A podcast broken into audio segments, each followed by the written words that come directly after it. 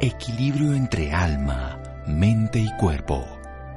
Bienvenidos a Sanamente, la cita con el bienestar. Dirige Santiago Rojas.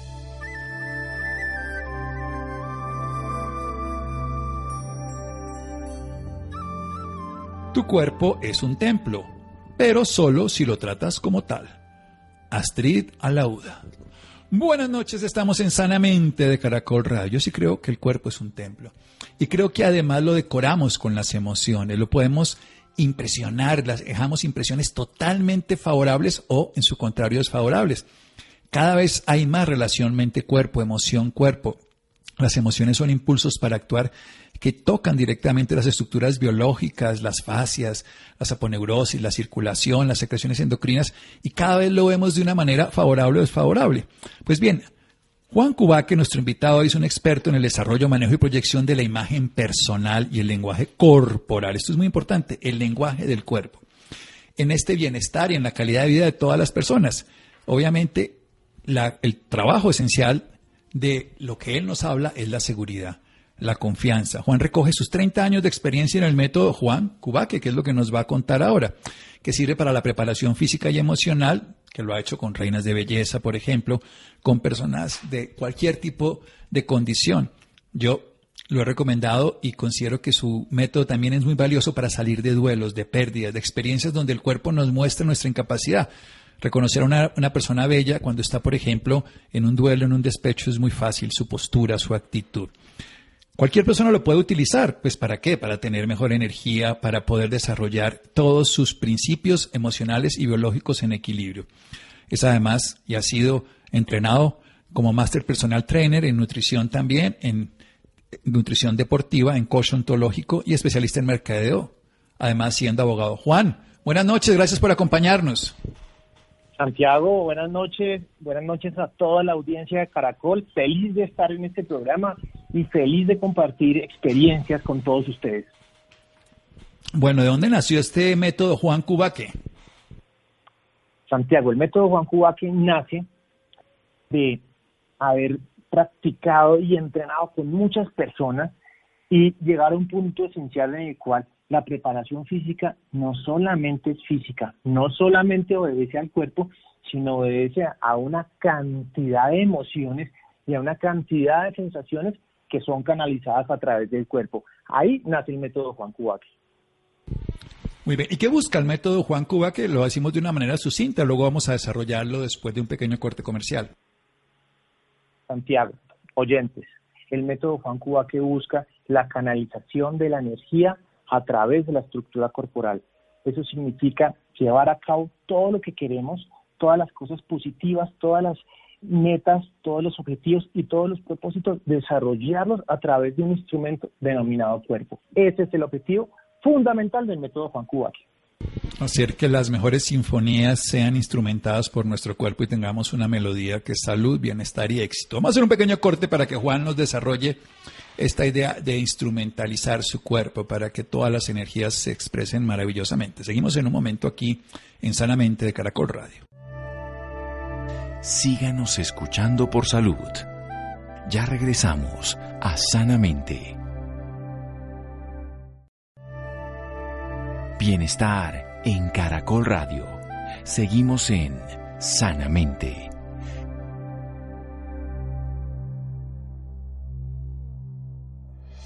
Seguimos en Sanamente de Caracol Radio con el método Juan Cuba, que con su creador, 30 años, aprendiendo de sus experiencias y desarrollando un método donde puede utilizar ese instrumento que nos dio la vida que se llama cuerpo para desarrollar todos sus dones, para que genere su mejor sinfonía. Él es Master Personal Trainer, también ha desarrollado métodos de nutrición, coach ontológico.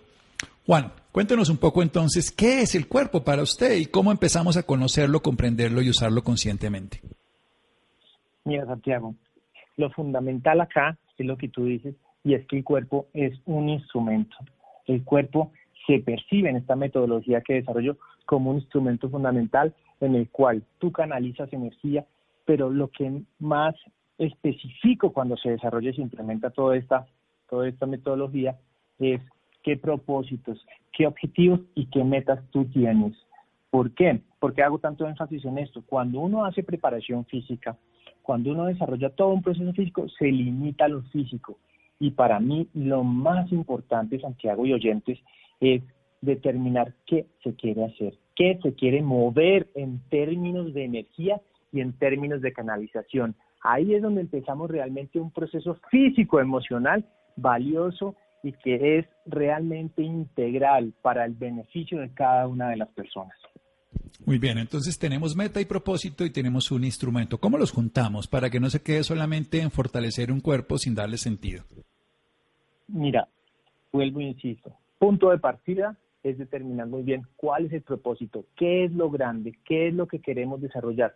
Lo nutrimos, nutrimos ese propósito a través de un objetivo fundamental, un objetivo concreto, un objetivo básico y vamos desarrollando metas que definen en el tiempo qué es lo que queremos hacer, ese paso a paso limitado, determinado y especificado en el tiempo. Ahí lo vamos interiorizando en cada una de esas rutinas de ejercicio, Santiago, en cada una de esas sesiones lo vamos integrando y lo vamos desarrollando minuto a minuto.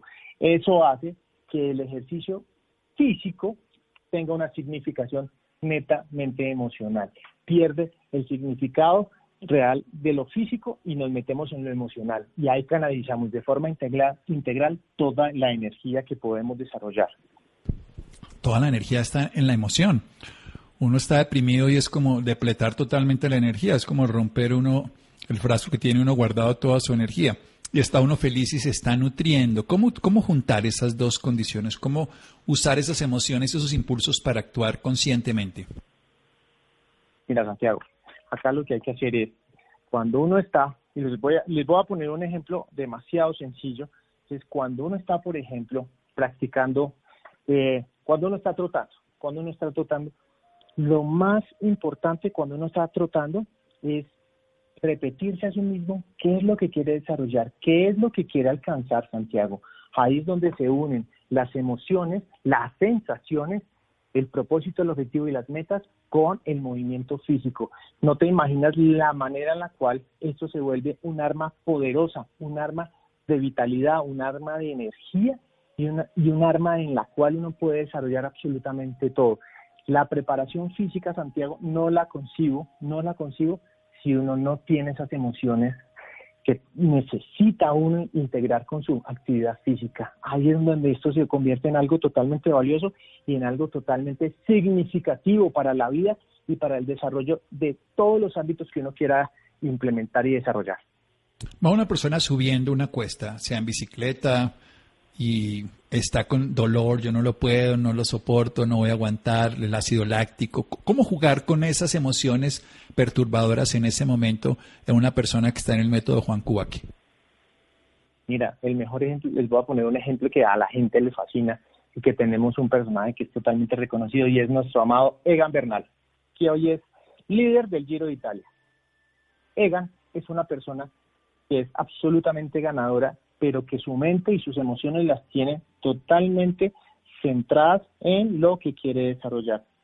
Miren ustedes que Egan tiene un problema en su espalda por un tema de escoliosis y lo ha venido afectando poco a poco y hoy en día es líder. Cuando uno está montando en bicicleta, mi estimado Santiago y oyentes, cuando uno está desarrollando una actividad está totalmente conectado, por favor hago énfasis, conectado con lo que uno quiere alcanzar, con lo que uno quiere desarrollar, con un factor de motivación interna que le permite llegar a donde uno ni siquiera creía que podía llegar.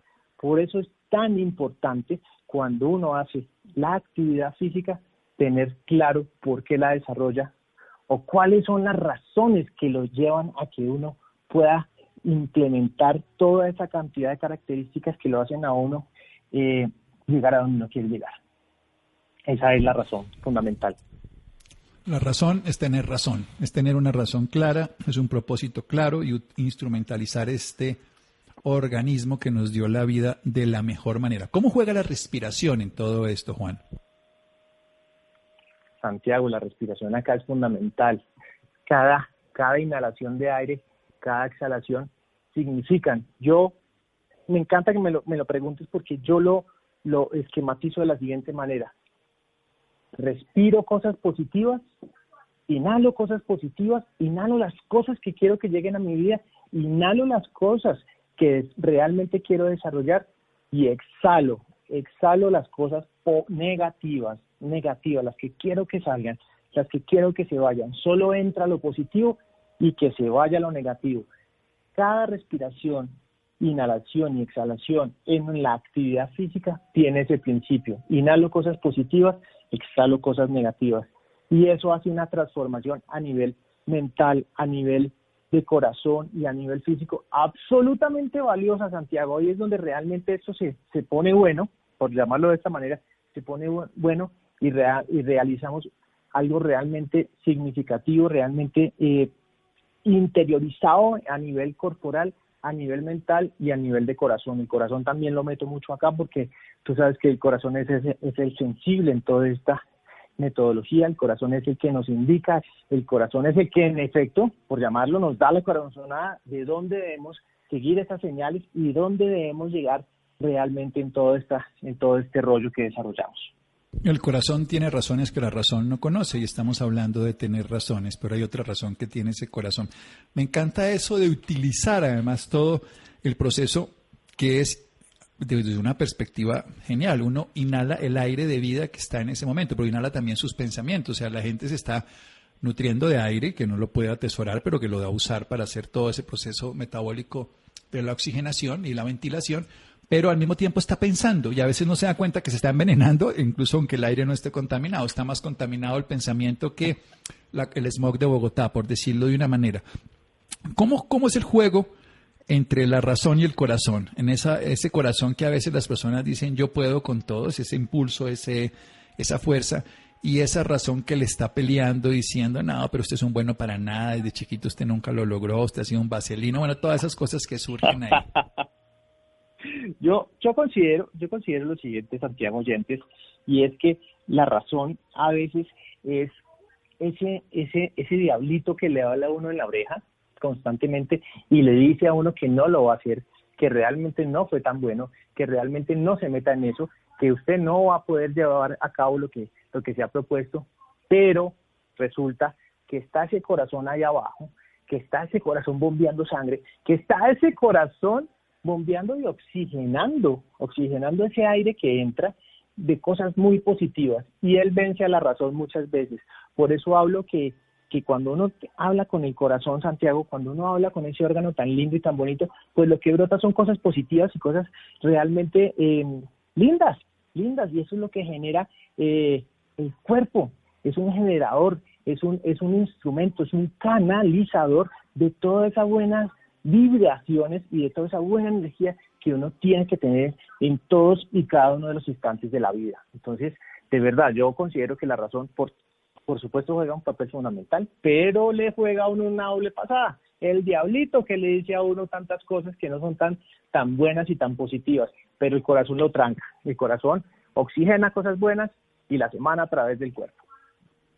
El corazón nos lleva toda esa vida en cada instante porque nos lee en el momento justo, porque está viviéndolo en ese instante. Vamos a hacer un pequeño corte aquí en Sanamente de Caracol Radio. Seguimos con el creador del método, Juan Cubaque, que está aquí en Sanamente.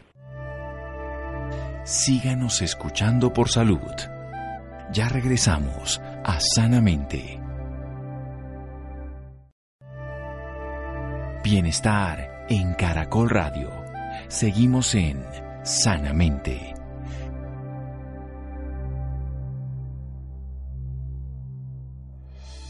Seguimos en Sanamente de Caracol Radio, un experto en el desarrollo, manejo y proyección de la imagen personal y el lenguaje corporal, en el bienestar y en la calidad de vida de las personas, siempre de la mano de lo que él ha denominado la columna vertebral de su método, la seguridad, esa confianza, instrumentalizando su cuerpo, como a través de un propósito, unas metas que se desarrollan día a día, paso a paso, con una certeza, una razón de lo que se busca, donde se conjugan las emociones y el cuerpo porque esas emociones van a experimentarse para que el cuerpo luego las viva y las podemos utilizar favorablemente. Ese es el lenguaje del corazón que nos da vida en cada momento.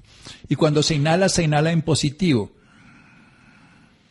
Y cuando se exhala, se exhala todo lo que nos contamina, todo lo que nos hace daño. Inhalamos entonces toda esa fuerza de la vida que queremos alcanzar a través del método de la vida, lo que estamos buscando, y luego lo exhalamos. ¿Cuánto dura una preparación de una persona? Una reina de belleza dice, yo quiero el método Juan que un presentador de televisión o simplemente una persona que quiere mejorar su salud física o un deportista.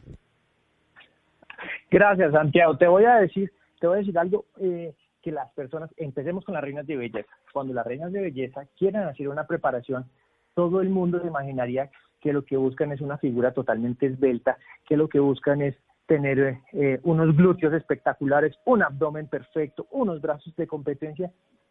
Lo fundamental acá, Santiago, por lo menos en estas niñas que son tan visibles físicamente, acá lo que se busca es que puedan de verdad tener unos físicos de impacto pero con un punto de partida realmente emocional. Cuando hago énfasis en esto, es que estas preparaciones van de la mano de lo que realmente esas niñas quieren alcanzar e impactar en su vida. Tienen que tener realmente una razón fundamental por la cual desarrollan lo que quieren hacer y no es el físico perfecto y no es el abdomen perfecto, ni la cola, ni los glúteos, lo que hacen una mujer ganadora. El mejor cuerpo, Santiago, por favor oyentes, quiero ser enfático en este punto, el mejor cuerpo es con el que uno se sienta bien, con el que uno se sienta honesto, se sienta sincero y pueda emanar cosas muy positivas al entorno y a las personas que nos rodean. Ese es el mejor cuerpo, mis estimados oyentes. No es el de la reina, no es el de la modelo, no es el de la presentadora. Pero voy a, pero me, me salí un poco de tu pregunta y te voy a puntualizar cuánto se demora una preparación de esta índole. Cuando uno, Santiago, tiene claro para dónde va, la preparación no es tan larga. Puede ser en términos de 30 días, 60 días, 90 días, pero lo importante acá es identificar con claridad qué es lo que quiero desarrollar con mi cuerpo, qué es lo que quiero impactar y a dónde quiero llegar. Quiero ser claro en esto y esa manera en la cual yo quiero desarrollar eh, toda esa estructura con mi cuerpo no necesariamente obedece a una evolución muscular. No, señor, obedece a una evolución con respecto a dónde quiero llegar con lo que estoy realizando y con lo que estoy desarrollando. Muy bien, esto es importante. El tiempo lo ponemos de acuerdo a la motivación y al desarrollo y la capacidad. No hemos hablado de un tema fundamental, la alimentación. Usted también, además, es Master Personal Trainer y también en la ciencia de la nutrición. Cuéntenos un poco de eso de la nutrición, del alimento.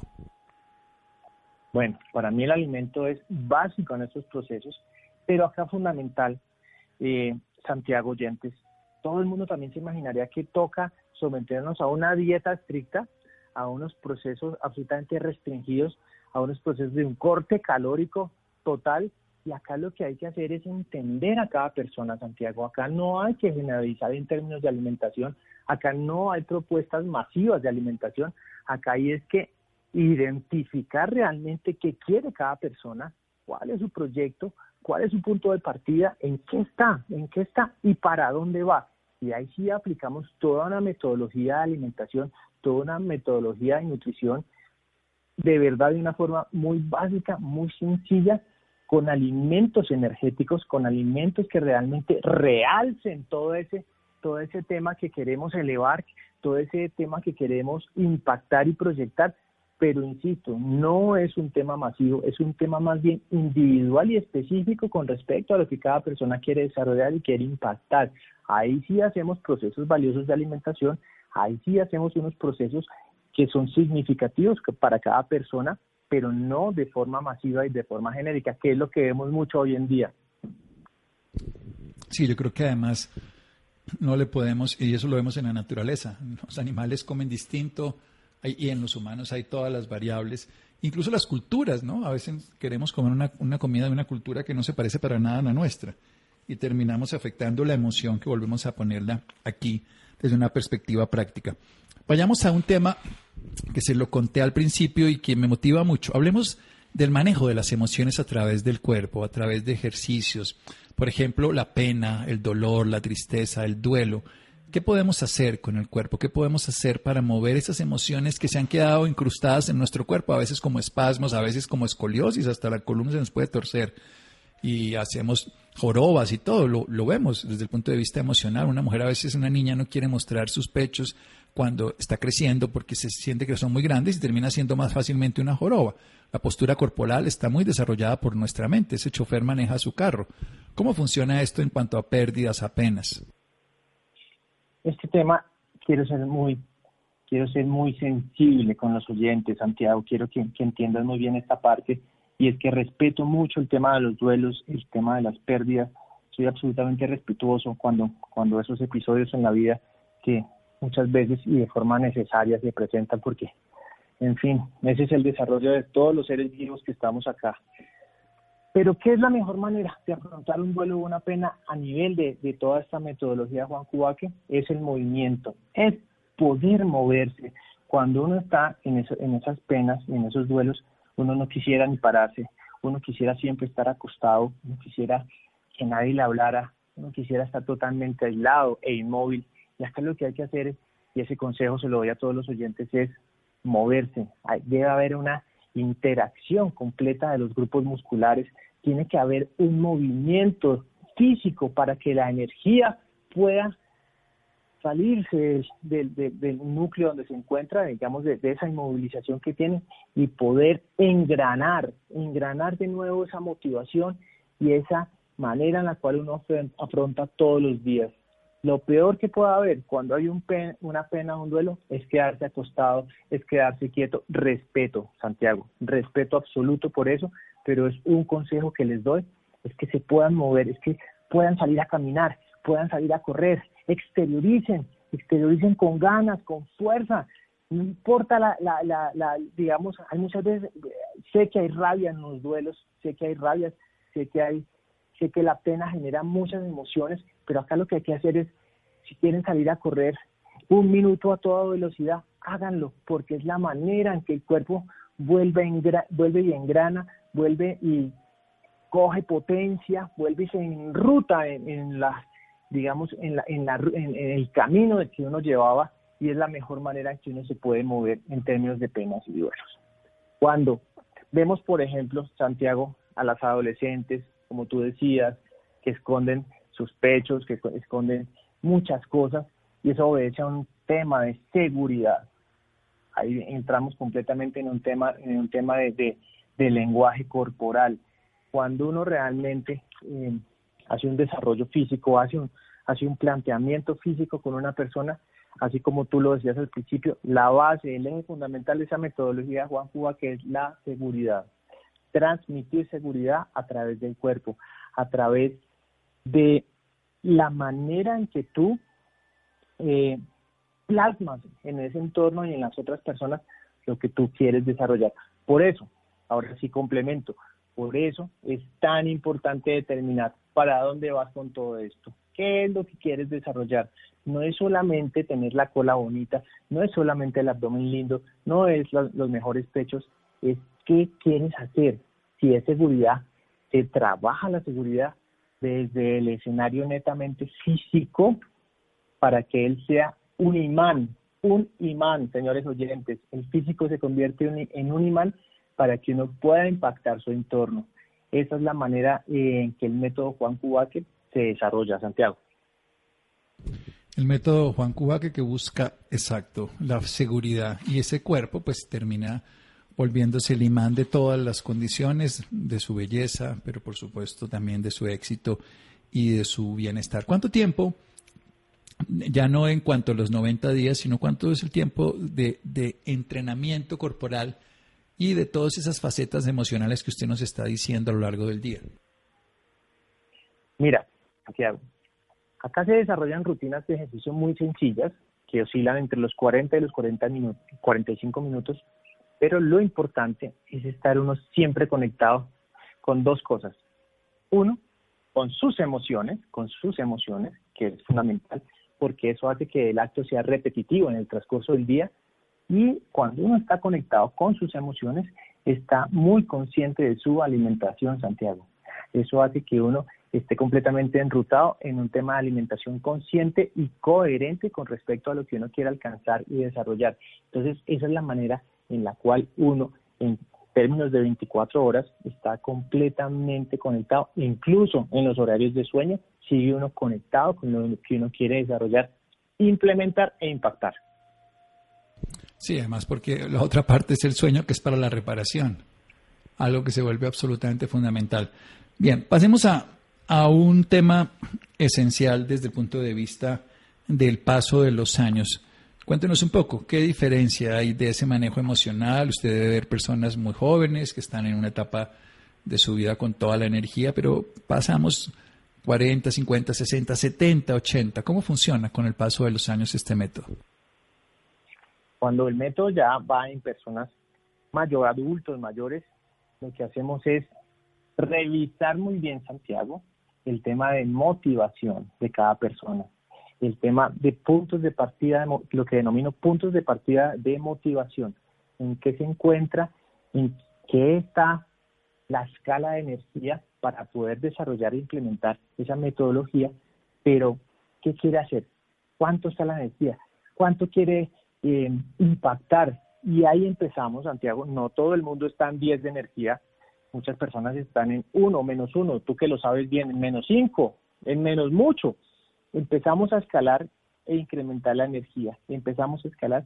Además, cuando se trabaja con el adulto mayor, cuando se trabaja con personas mayores, lo que hacemos acá es coger como, en sentido figurado, como coger a la persona de la mano y llevarla a un estándar de calidad de vida a través de su cuerpo y a través de su movimiento que le permita, que le permita realmente sentir esa motivación en términos de respiración, en términos de actividad y en términos de desarrollo de su físico como tal. Escoger a cada persona de la mano, Santiago, como cuando uno de pequeño lo pasaban, se pasaba en la calle el hermano mayor, papá, mamá, así al adulto mayor se le coge de la mano y se le va incrementando la energía, se le enseña todo un proceso de movimientos físicos especiales para, para ese grupo de edad, pero que le permita escalar, escalar e incrementar esa energía. Así se trabaja el adulto mayor en, el, en el, método Juan Cuba. Bueno, precisamente hablemos de, de los otros lados, del lado de los niños. ¿Cómo se puede precisamente desde el movimiento, desde la emoción, desde el método Juan Cuba, que ayudar a los niños a ganar lo que es su objetivo esencial, seguridad, y a instrumentalizar su cuerpo con un propósito? Para los niños ahora, Santiago y oyentes, ustedes saben que los niños de ahora son extremadamente hiperactivos, son niños que están, son otra generación absolutamente diferente a la de nosotros. Ellos están en otro, en, otro universo.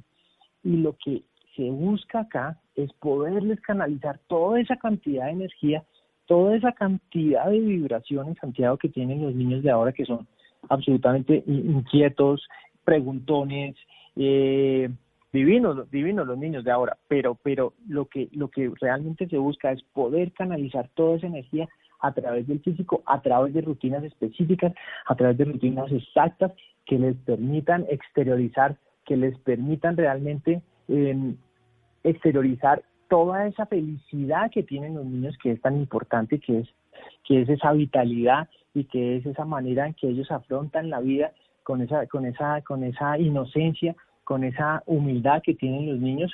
Entonces lo que hacemos son unas rutinas, claro, no vayas a pensar, Santiago, que son las mismas rutinas de la tercera edad, son unas rutinas mucho más intensas, mucho más dirigidas, pero muchas, mucho más aplicadas a que ellos puedan exteriorizar esa energía, pero la puedan nivelar, puedan estar, digamos, nivelados realmente en términos de energía y no siempre estén tan hiperactivos, no estén tan altos en, términos de, de esas vibraciones, sino que se puedan manejar, se puedan eh, estabilizar en el tiempo y puedan hacer un manejo de, de sus emociones mucho más claro y mucho más preciso. Claro, pero eso es lo interesante, que sea diferente en cuanto a la edad, que sea diferente en cuanto al momento de la vida, en cuanto a la búsqueda, en cuanto a todos los procesos. Y hablemos hoy en día para una persona enferma. Hemos hablado pues de reinas de belleza, de adultos mayores y todo, pero en el manejo de enfermedades, hay una cosa que decimos los médicos, el ejercicio nunca está contraindicado, lo que pasa es que tiene que estar bien indicado, que son dos cosas distintas. No le podemos decir a un cardiópata que vaya e intente subir a Monserrate corriendo.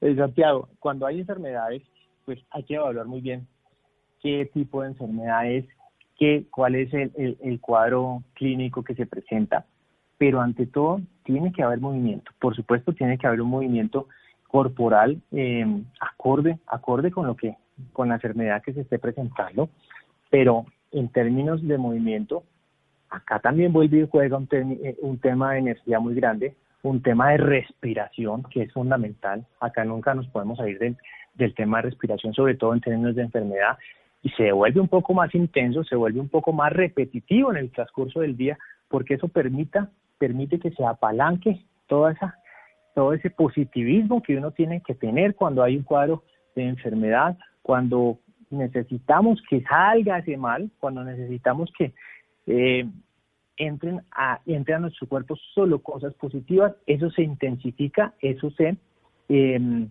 vuelve muchísimo más repetitivo en el transcurso del día y ayuda muchísimo en el mejoramiento de, enfermedades, claro, obviamente a través de una actividad física totalmente coordinada y totalmente eh, dirigida con respecto a la enfermedad que se, que se esté presentando en el momento.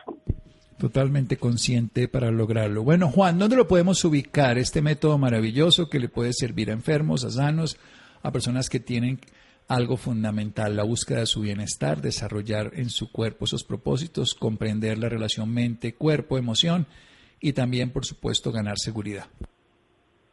Bueno, a todos los oyentes me pueden encontrar en mis redes sociales.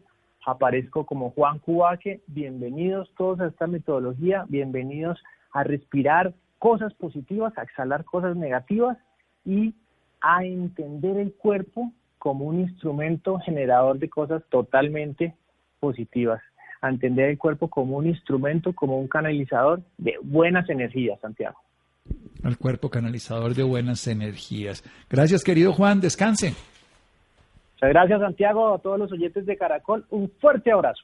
Un fuerte abrazo. Juan Cubaque en las redes sociales para el creador del método Juan Cubaque de desarrollo de seguridad, instrumentalizando su cuerpo para experimentar toda la energía favorable y positiva, respirando lo favorable, soltando lo desfavorable. Seguimos en Sanamente de Caracol Radio. Síganos escuchando por salud. Ya regresamos a Sanamente. Bienestar en Caracol Radio. Seguimos en Sanamente.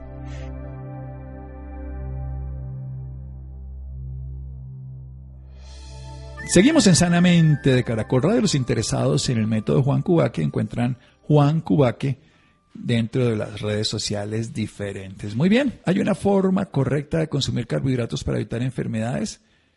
¿Se puede hacer de alguna manera particular?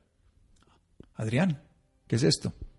Bueno, muchas gracias Adrián, muchas gracias a Fer, a Laura, a Ricardo Bedoya y a Rodríguez. Quédense con una voz en el camino con Ley Martín. Caracol piensa en ti. Buenas noches. Doctor Santiago, muy buenas noches y muy buenas noches para todos los que a esta hora nos escuchan. Es necesario el consumo de carbohidratos para el correcto funcionamiento del organismo, pero se deben ingerir de manera adecuada. Y es que hoy hablaremos justamente de cómo consumir carbohidratos de la forma correcta para evitar enfermedades.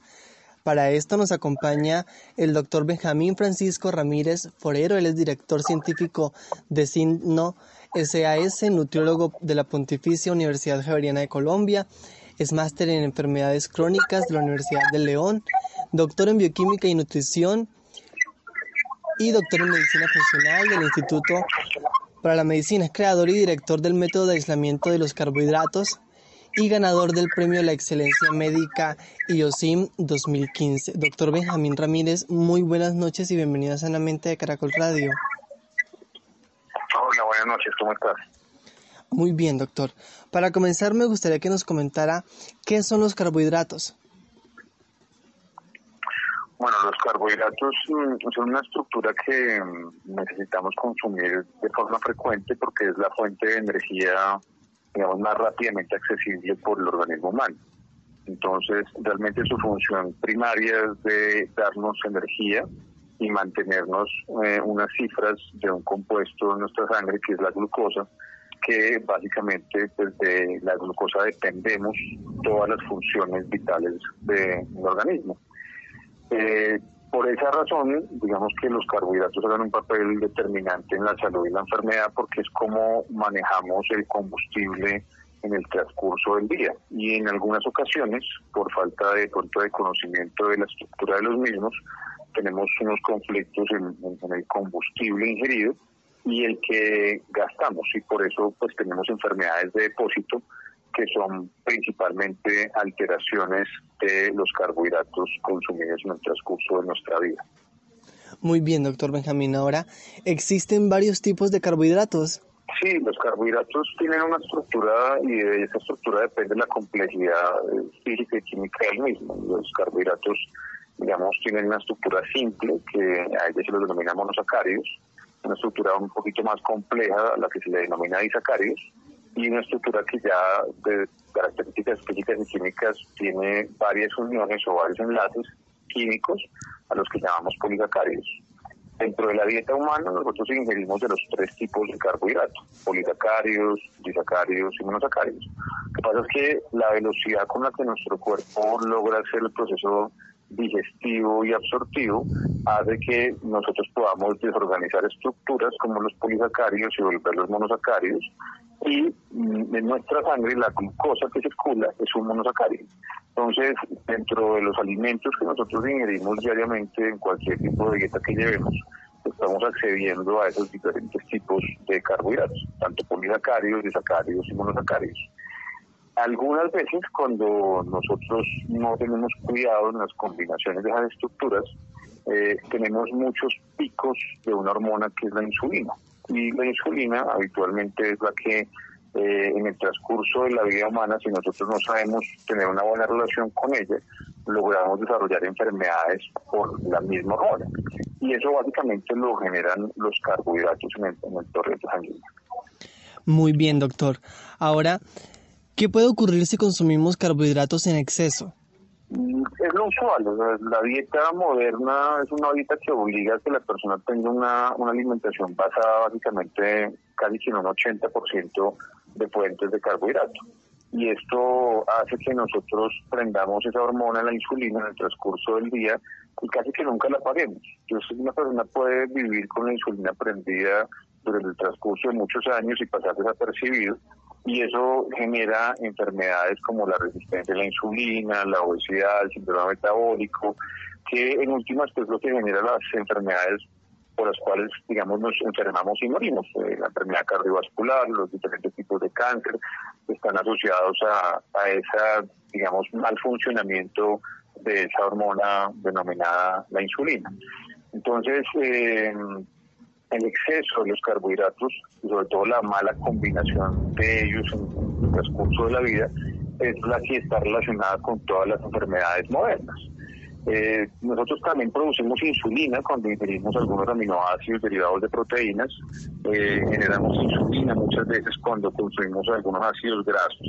Pero el principal inductor de la insulina en nuestro cuerpo son los carbohidratos. Por eso revise tanta importancia que la persona eh, entienda que son necesarios, pero que hay que saberlos dosificar, hay que saberlos eh, repartir en el transcurso del día y sobre todo distribuirlos en algunos momentos Usualmente no es viable para una persona sedentaria que esté consumiendo, por ejemplo, carbohidratos de noche, porque produce una, esa hormona, la insulina, y en las horas nocturnas no, nosotros no necesitamos esa, esa hormona presente.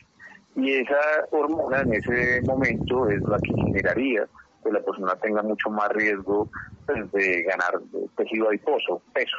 Y eso pues se traduce a largo plazo en enfermedades de depósito, como te lo mencioné previamente, como la resistencia a la insulina y la obesidad. Perfecto, doctor Benjamín. Ahora, los colombianos no distribuimos o no consumimos los carbohidratos como deberíamos. Entonces, ¿por qué usted cree que ocurre esto? ¿O, cuál puede ser la solución para esto? Porque nosotros, la mayoría, no identificamos los carbohidratos de, sus fuentes dietarias. ¿sí? Nosotros, por ejemplo, no contamos con que la leche es una fuente de carbohidrato, no contamos, por ejemplo, con que las frutas son fuentes de carbohidrato, no contamos con que los vegetales son fuentes de carbohidrato. Nosotros solamente contamos los carbohidratos eh, en el común denominador de las personas, lo que anteriormente conocíamos como harinas. Entonces, eh, el arroz, la papa, la yuca, sí, pero nosotros no tenemos, por ejemplo, presente que las leguminosas, los frijos, las lentejas, los garbanzos son también carbohidratos Entonces el, colombiano promedio está muy, mm, digamos, predispuesto a combinarlos. Entonces, por ejemplo, si tú mezclas una fruta con un vaso de leche y pones una tajada de pan, pues es habitualmente un desayuno promedio que uno, si lo ve, no ve que sea algo agresivo, porque uno tiende a pensar que lo agresivo es un tamal o que lo agresivo es un por la cantidad de harinas que puede llegar a tener, pero sigue teniendo más carbohidratos, por ejemplo, un vaso de leche con una porción de fruta y una porción de pan, que son diferentes tipos de carbohidratos, como lo hemos hablado previamente. Ahí hay monosacáridos, ahí hay disacáridos y ahí hay polisacáridos. Entonces, lo que genera en el cuerpo el consumo de tres diferentes tipos de carbohidrato al tiempo es un pico de insulina muy alto. Más o menos la insulina que puede llegar a producirse puede durar inclusive de 16 a 18 horas sin que se apague esa hormona. Entonces el hecho de tener esa hormona prendida en el transcurso del día hace pues, que la persona, como te digo, desarrolle enfermedades crónicas, diabetes, hipertensión, enfermedad cardiovascular. Entonces, ese es el problema, que nosotros eh, clasificamos los carbohidratos en, nuestro país, y sobre todo en, países en vía de desarrollo, los clasificamos dentro de grupos de alimentos que son inexistentes. Por ejemplo, aquí clasificamos los frijoles dentro del mismo grupo donde están las carnes, porque aportan proteína. Pero su principal función no es el aporte de proteína. Una leguminosa como el frijol, la lenteja o el garbanzo es el carbohidrato, porque es el nutriente que más aporta. Por ejemplo, un frijol puede aportar a la sangre 60 eh, gramos de carbohidratos en 100 gramos de producto. 25 gramos solamente de proteína y casi un gramo solamente de, grasa. Entonces, en proporción, lo que estás eh, consumiendo en un plato de frijoles es más carbohidrato que proteína. Pero nosotros, dentro de nuestras guías alimenticias, clasificamos los frijoles dentro del mismo grupo de las carnes porque son fuente de proteína. Entonces, eso lo que ha generado en la población es, es una falta de entendimiento porque nuestra sangre o nuestro torrente sanguíneo nosotros no tenemos circulando beneficios ni pláticos de comida, en nuestra sangre circulan carbohidratos, circulan proteínas y circulan grasas.